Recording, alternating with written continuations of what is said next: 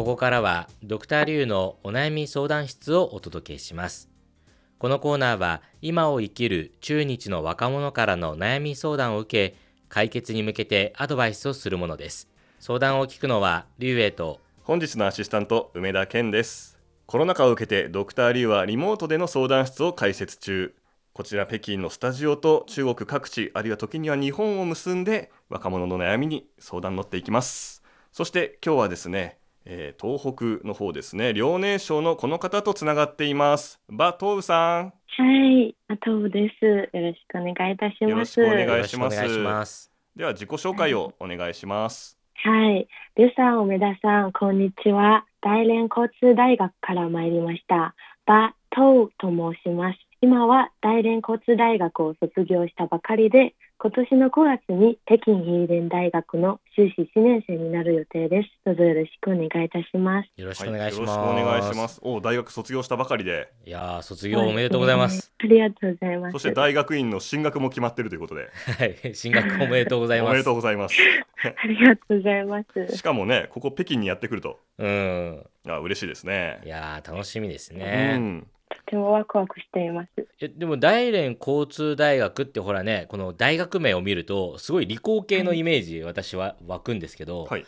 でもう今回進学先が北京郵電大学じゃないですか。そうですね。えこれもなんかねまた理工系の感じがするんですがというか郵電大学で今出た子っていないんじゃないですかね。あ今までそうね。お悩みの回ではいないですそういうかけどねねその日本語をあんまりやってるっていうのは聞かないなって思うんですけれど、え専攻は何ですか？バさんの大連交通大学にいた時の専攻は日本語とソフトウェアだったんですけど、修士の北京郵電大学の専攻はコンピューター科学と技術なんです。あじゃあもうね修士の時って全く日本語と関係ないですねそうですね。関係なくなりました。関係なくなります。ももともとが大連で日本語とソフトウェアソフトウェアこれはなんか独特ですよねそうですね。こういう2つの新型のアルファプラスベータ型の専攻があって、その専攻を選びました。アルファプラスベータ型。あ今はそういう流れがあるんですね。なんかすごいかっこいいですね。一つのことじゃダメっていうことなんですかね、えうんー。えソフトウェアって何学ぶんですか？うん。ごめんなさいね。私はいその専攻で学んだことないからはちょっと分かんないんですけどソフトウェアって言われるとはい。ね思いつくのってそのアプリを開発したりとかうんスマホのアプリとかそうねあとはそのねインターネットのサイトを立ち上げたりとかなんかそういう作る的なことをちょっとイメージしちゃうんですけどもうまさにそれを学んでたっていうことですか？そうですね。あの本科生の時に基本的な知識を学んできました。そのデータベースとか、こういう全体的な流れで、どういうような流れでソフトウェアを作るということを学んだんですけど、これからの研究は、その具体的な方向で何かを具体的に開発する予定なんです。じゃあ今までは基礎を学んできたんですねだからその日本語と一緒に。そうですね。アプリ開発とかサイト開発とか、ね、そういう大きいデータベースを作るときにはどうしたらいいのかっていう基礎を学んで院生ではやっぱ具体的に何かものを作るっていうそういう研究をしながら作るそういう感じの仕分けっていうか違いがあるんですね。あそうですね。え具体的には例えばこのまま行くと何が作れるんですか、えっと、私の研究方向としては、うんその自動的な、えープログラムの中のバッグ分析なんです。今まではそのプログラマーは手動的手でバッグをチェックしあの修正したりするんですけどバグこれからはね。そうですねバッグ分析を自動的にやるというあことなんです。まあいわゆるはいデバッグ作業というのを自動でできるシステム、そうですね。あじゃあもう私たちが使うソフトじゃなくて私たちが使うソフトを作ってる人たちが使うシステムそうですていうこね。とですね。えーなんかすごいっすねす。ね えすごいな。ーなんかねそれが本当にこうすごいものができたらもう世界的なイノベーションになりうる、まあそうですよね。ね、すごいプログラマーの作業が楽になるわけですもんね。そうでうまくやればたうん助かると思います。へでね今日のお悩みの方向性がこっちっていうふうに聞いてるんでその前にちょっとバさんのことを知りたいんですけれどもバさんはこれから日本語のコースではなくなるということですけど日本語お上手ですよね。いえそんなことはないです。いつから日本語を勉強してるんですか？あの大学1年生の時あの日本語を勉強し始めました。じゃあ学習歴は4年間？あのうちの大学は5年がありますから5年間になるんです。あそうなんですね5年もあるんですね。あそれは理系だからかそうですね。へあー2つの専攻があるからです。へえあ2つの専攻を取ると5年間学べるんだ場合によってうちの大学は5年間があって2年半2年半で分けています。えじゃあ卒業する時って学位ってね、2つある？ね。2つがあります。えーなんかお得 超お得一つの大学の中でダブルディグリーできるっていうことですねそうです。ダブルディグリーができます。え面白いなるほどねじゃあ、はい。じゃあ将来的に今はソフトウェアの道へ進むけどはい。日本語の道でも先へ進んでもいいわけだねもう学位はあるわけだからそうですよね。えそうですね。卒業する時の日本語に対するレベルってどんな感じなんですか？やっぱりねその日本語能力検定試験で言うと1級取らないと卒業できませんとかなんかそういうレベルの要求ってあるんですか？あそういう強制的な要求はないんです。ううん。ん、でもみんな日本語能力はある程度高くて卒業する感じですか？そうですね。みんな一生懸命資格を取って、うんうん。あの大学の中で卒業の資格を取ってるんです。まあ、でもねバさんのね日本語能力聞いてても いやなんかすごいね。普通に全然、あの日本語専攻だけを4年間やってきた学生とそんな変わんないですもんね、うん。ありがとうございます。なんかいいな。日本語は好きです。おじゃあ日本語好きって出たんで恒例のやつね。日本語を好きになったきっかけは何ですか？はいあのちょっと恥ずかしいんですけど、はい、はい。ちょっと日本語を勉強するきっかけとかうん。うんにはちょっと偶然があって、うん。高校生の時に理系を選びました。でも理系の中で物理はどうしても苦手だったので、うん。センター試験終わって大学を選んだ時、物理を含む専攻を全部パス、考えないようにした結果、うん残り少ない専攻の中で語学があって、その中で日本語を選んで、それであの日本語を勉強してて、まあ、だんだん大好きになって、あ例えばドラマとか、うん。ドラマ以外、本当にあの日本人の思いやりの精神とか、礼儀作法とか、日本の文化とかにすごい興味があって、あのもっと知りたいと思うようになったから、日本語は大好きな言語になりました。おっていうー。流れなんです。でもまあじゃあ遡ると物理がやりたくないから、これもなんか独特ですよね。そう、偶然、そうですね、きっかけなんです。でもそれで語学は他にも選択肢はあったんですよね。そうそうですね。そそのとそのその時点ではなんで日本語だったんですか？偶然。そう、それもちょっと、あの、恥ずかしいんですけど、なんかお父さんは割と、あの、遠い先の道まで考えてくれたみたいで、うん。その、おじさんはちょうど天使の日系企業で働いているので、うん。もし、もし就職するとき、あの、おじさんを頼んで、そちらの日系企業で働かせていただけたらいいな、という考えがあったので、日す本語を。ごいね。いいお父さんだねお父さんすごいね。作詞だね。ほんとさっきから軍師だよ。すごいいいお父さんだよいやいやいやでもすすごいねそのきっかけうん。面白いし、話題にもなるし。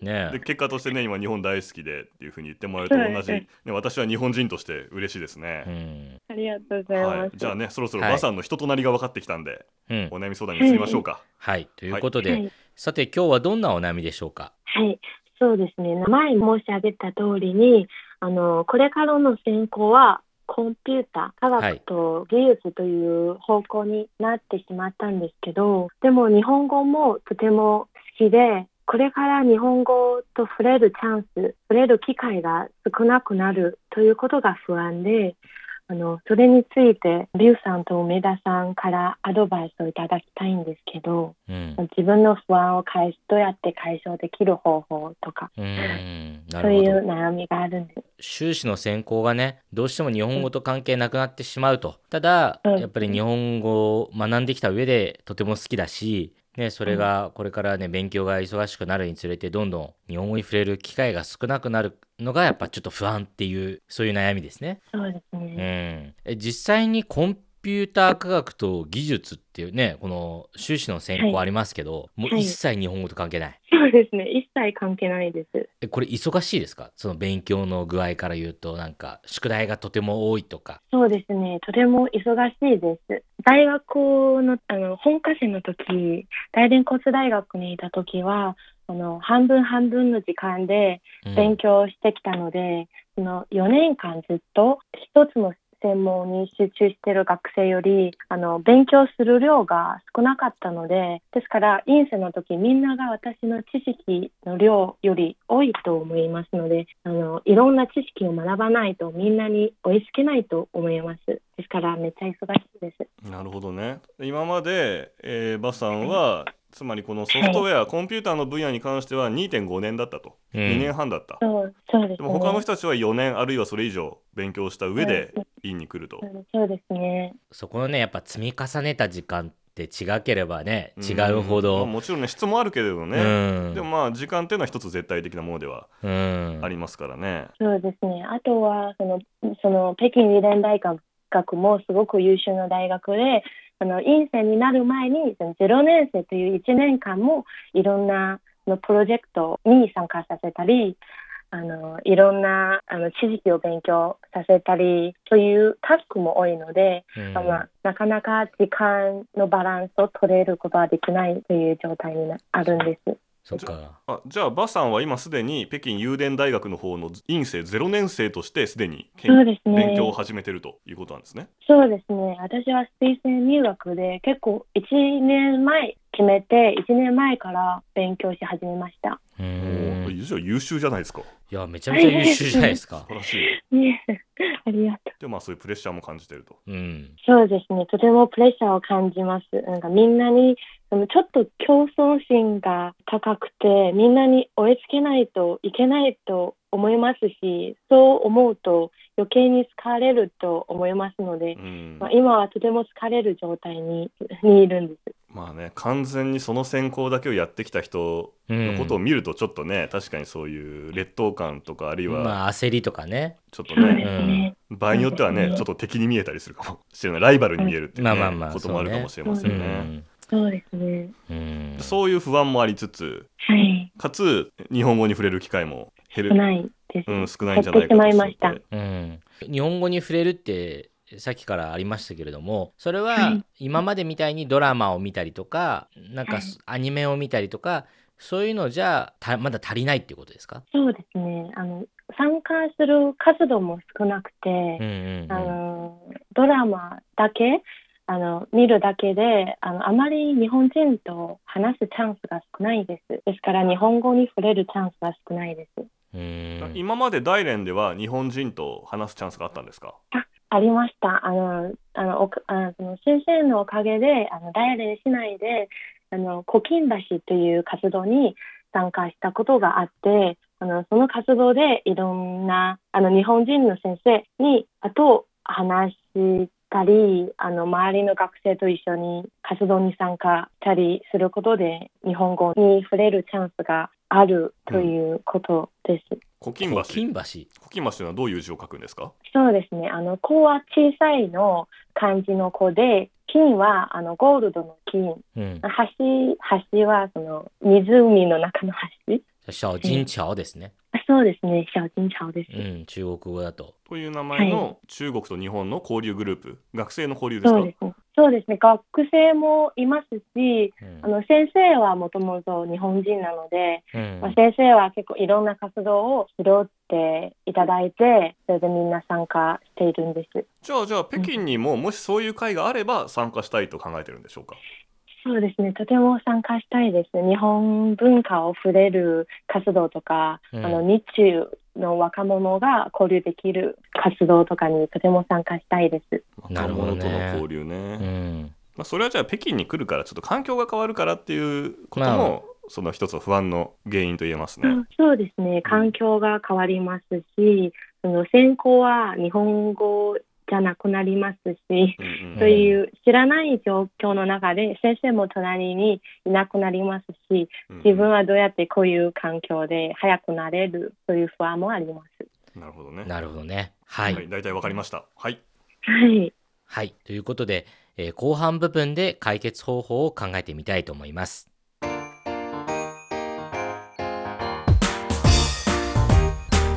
お聞きの放送は北京放送中国国際放送局です。ドクターリュウのお悩み相談室。今日は、北京有電大学院生0年生の馬東宇さんのコンピューターの専攻に進むことに不安があるという悩みについてお届けしています。はい。ということで、ね、本科ではコンピューターと日本語を両方学んで、うんそこで日本語が大好きになったんだけれども、えー進学した、えー今の北京有電大学の院生ではコンピューター科学と技術というねもうコンピューターしかやらない、うん。そういう専攻だからあれ日本語どうなっちゃうの、ね、日本語と触れる機会が少なくなっちゃう。不安だっていうそういう悩みですね。不安というのは、まあ、もちろんその専門的なところに進むからついていけるか不安っていうのもあるけれど大きな不安というのは、その日本語と触れる機会が減るという。はいそうですね。うんっていうことなんですがどうですかね？じゃあ梅田さんからはい、アドバイスをお願いします。はい、じゃあ、えー私からのアドバイスですけれどもまずね、はいもう結論から言っちゃいますと、はいまず日本語と触れる機会は減らないと思うんで大丈夫です。はい、そうなんですか？北北京にもねそういうチャンスいっぱいあります。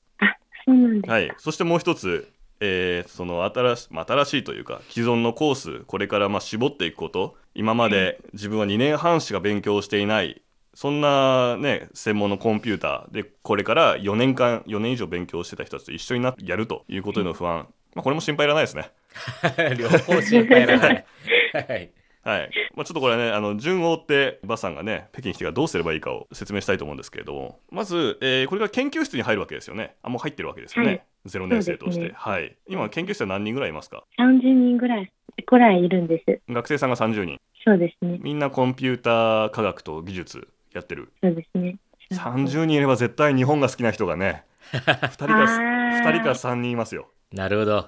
そうなんですか。うん、でね多分今不安に思ってることまあこれちょっと日本の話じゃなくてそのはい。専攻を絞ることについて自分の、はいまあ、劣等感を感じてるわけですよね。はい。うん、それその不安というののやっぱりね私もそういうちょっと過去を振り返って同じような立場だった時にどういう心理状況になるかっていうと、はい。まあ、さっきも言ったんですけどやっぱり周りがちょっと敵に見えるんですよ。そうん、私を見下してるんじゃないかとかなるほど。あるいはなんか邪魔だと思ってるんじゃないかとか、うんうんうん。でそれはねまず間違いだからそれを払拭する必要がありますね。ではい一番簡単なのはもう友達になることですよ。で特うん。にその絶対その30人の中に日本が好き日本のアニメが好きとかうん。ドラマ好きって人はいいると思うんで、そういう人探して友達になってみてください。そしたらどうです？だってうん。バさんはね心配したのは自分は2.5年しか2年半しかコンピューターやってなかった、でも彼らは逆に言うとバさんのように2.5年日本語やってないわけですよ。うん。はい。そうしたらね日本が好きなコンピューターばっかりやってた彼ら彼女たちからしたらバさんの方がかっこよく見えるかもしれないああ、なるほどね。ですか。うんうん。まあ、分かんないけどね自分で勉強してめっちゃすごい日本語喋る人いるかもしれないけどそ いるかもしれない。わかります。それはそれは分かんないけどまあでもまあだったらなおさら仲良くなれるわなうん。なのでまずバさんはその同じ研究室の中で日本が好きな人はい。もしくは日本に興味をこれから持ってくれる人でもいいんですよそれも素晴らしいこと、ああ、そういう友達を探してまずは仲間になると敵に見ないで仲間になる。そうしたらこれからいろいろなことを教えてくれるかもしれないしバさんに足りないことも手伝ってくれるかもしれません。まずは敵をね勝手に作ってる自分の中の仮想敵を味方に変える。わかります。そして日本好きを友達を作る。で北京にやってくる。はい。で最初に言いましたけど北京にもそういう日本語を話すグループとか、はい。サークルとか、はい。中国人が主催してる会もあれば日本人がやってる会もいろいろあります。あ、そうなんです。社会人がやってるところ学生がやってるところ留学生のグループもあるしはいで大体日本語を教えている大学であれば日本語の科がある大学であればそういうグループあると思うんでうん。はい。ちょっと有電大学になるかどうかわかんないですけどまあでも学生というね身分を利用してそういうところ例えば WeChat でねそういう発信してる人もいたりするしうんうん。はい。すぐ見つかると思うんでそういったところに問い合わせて、まあ、どんどんどんどんグループは見つけられますだからそういうところに、えー自分の研究室で知り合った友達とを連れて行ってみるとあいいと思いますあ、ああ、なるほどです。最後はちょっとさらに飛んだ話なんですけどはい。もしも会うグループがなかったらもうバさんが作ってもいいと思うんですねあ、なるほど。ああ、なるほど。というのはまあこれはもしかしたらあったら申し訳ないんですけど私が知る限りは日本語をみんなで楽しもうっていう理系の人たちのグループって多分ないと思うあーあんまり聞いたことないですよ。確かに。はい。うん、でも、はい。でも北京に来てる駐在員の人とかはもちろん理系のね会社の人たちもはいいるわけですし、そういうのを勉強している、例えば医学部の留学生とかもいるしはい。そして今中国のソフトウェア技術っていうのはどんどんどんどん注目高まってるわけですからうん。はい。日本にも中国のプログラミングソフトウェアエンジニアリングそういうな内容の人たちと交流したいっていう理系の人たちいると思うんですね。はい。なので、まあ、理系を中心とした日本語学習グループ日本語交流グループみたいのを今後立ち上げる、まあ、もしくは今すでにあるかどうかを探す、はい、なので私のアドバイス全体的に言うとバさんのまあ、はい。バさんからしたらちょっとしかソフトウェアやってない、はいちょっとしか日本語やってないはい。でもこれは十分な強みだと思うんでこれを生かした振る舞いをしていくっていうのがいいんじゃないかなと思いました。わかりました。大変勉強になります。はい、ありがとうございます。じゃあ、はい、梅田からのアドバイスは以上です。じゃあ、ドクターリュウ、お願いします。はい。ありがとうございます。いやもうね、梅田さんのアドバイスがね、あんまりにも多方面で結構持ってかれましたけどね。そうですね。高三、高三ですか？いやいや、勝負じゃねえけどね。あの、じゃあ私からいくつかアドバイスありますんでしたいと思います。うん私が一番アドバイスしたいのは、その、はい日本のそはいの雑誌とか、こういうなんかはい本とかっていっぱいあると思うんですよ。そのコンピューター技術とか、ね、そあのーアプリ開発とか、テクノロジーとかっていうのはいっぱいあると思うんですね。で、私のアドバイスは、そういう本をいっぱい見るっていうのが、まず最初のアドバイスです。っていうのは、そうん、その多分日本語をもっと勉強したいあるいは日本語をなんかもうちょっと慣れたいってバスさん思ってる部分があると思うんですけど確かに聞いてる感じだとすごいね、その修士の勉強大変だと思う。で多分宿題も出たりとかねいろいろ大変だと思うしでじゃあその中でどういうふうに両立させればいいのかって考えた時に私はその日本のね今の日本の人たちコンピューター技術で言うと何を考えて何を今開発して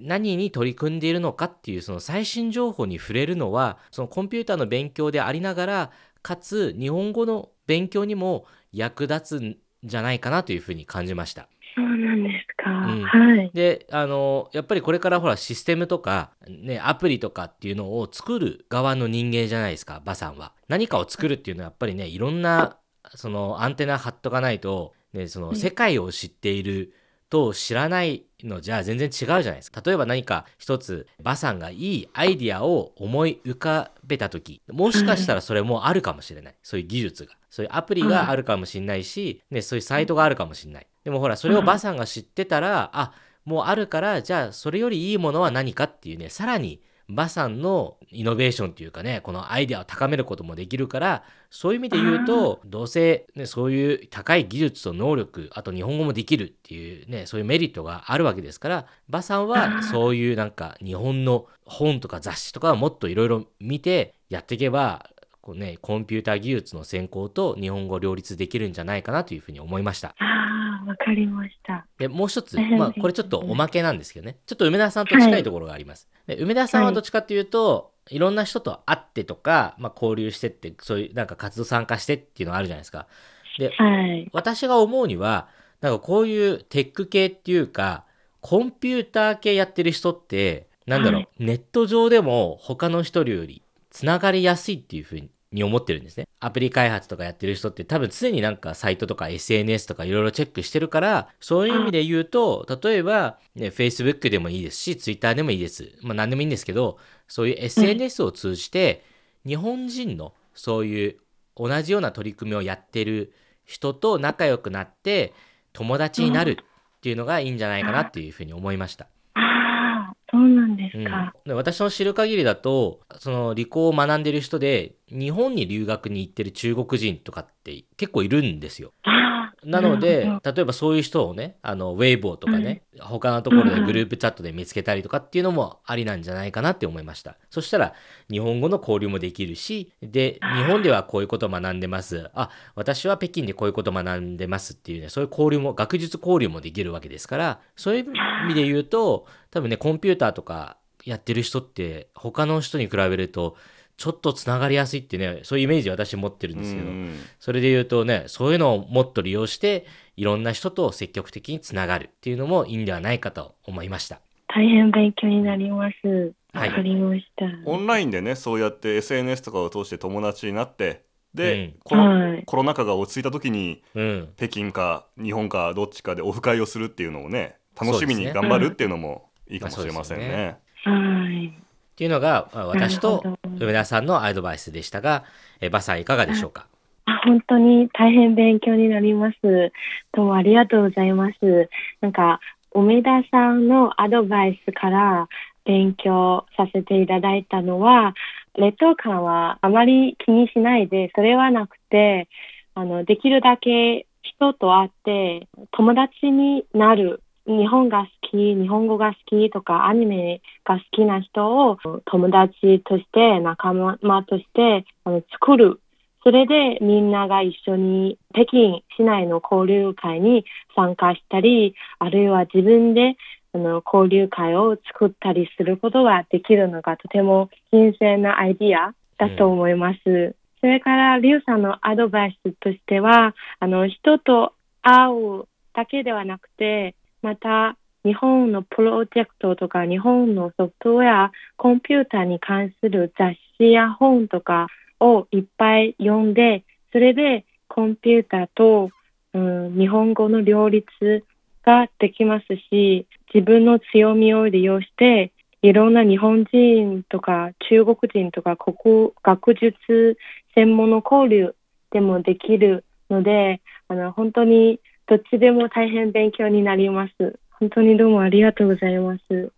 あのねさすが今ね理系だなと思ったのは うん、ね梅田とねドクターリュウがさっきまでダラダラダラダラ説明した アドバイスをすごい理路整然と綺麗に、ねなんか整理してもらいました整ね。理してもらって。あのね、うん、うん。今のをね聞いて分かりましたよバさん大丈夫？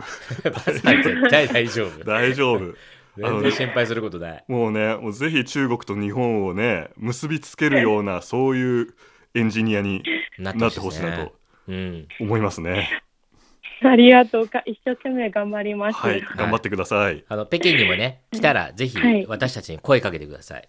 はい、ありがとうございます。あと多分ねこれ放送ラジオで放送されるわけですがはい。その後ネットでも配信して、配信されるときっとね、い、ろんな人からコメント欄に「バさんうちのグループ顔出しなよ」みたいな来ると思うんだよね。そうですね。本当に助かりますねうん問題がね焦りが解消されていくかと思います。なので、はい。まあ気楽にねね。楽しく頑張ってください。自信が出ました。本当にどうもありがとうございます。ドクターリュウのお悩み相談室。今日は北京郵電大学院生0年生のバトーウさんのコンピューターの専攻に進むことに不安があるという悩みをお届けしました。それではまた次回再再见见。再见。